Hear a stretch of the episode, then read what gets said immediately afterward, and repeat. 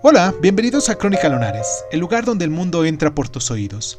Yo soy Irving Sun y en nuestra sección del día de hoy de Cuéntame un libro vamos a hablar de la saga de Gosta Berling, de Selma Lagerlöf. Comenzamos.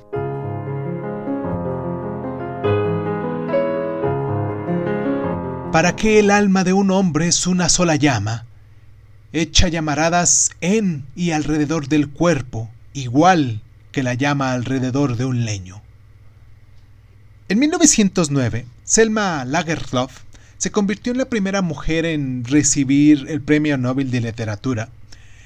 Y pues la saga de Gosta Berling, pese a haber sido escrita en los albores de la era moderna, nos representa una vuelta a los relatos populares en los que se evocan gloriosas causas señoriales.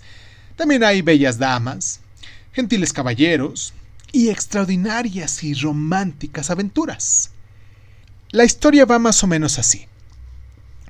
En el ala para solteros de la casa solariega de Ekeby, la generosa y hospitalaria esposa del mayor, ofrece refugio a doce caballeros sin hogar cuyo líder es Gosta Berling, un cura que ha colgado los hábitos y que además un apuesto y galante don Juan.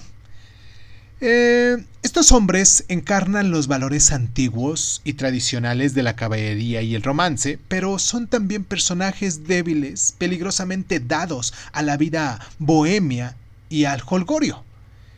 En un pacto con el Sintram, el representante local del diablo, la esposa del mayor, es desahuciada y los caballeros toman posesión de Ekeby, durante un año amenazando con dejar la propiedad en ruinas.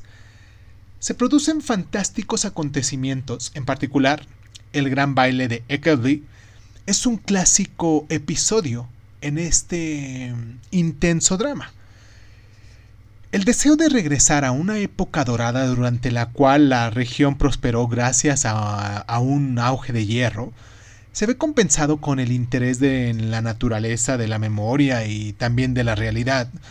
Y pues la novela está escrita con un estilo algo anticuado, alegórico y ligeramente afectado, aunque al principio, cuando se describe el estado anímico del protagonista y su dependencia a la bebida, anticipa la novela moderna en la intensa atención sobre la psicología de la mente humana.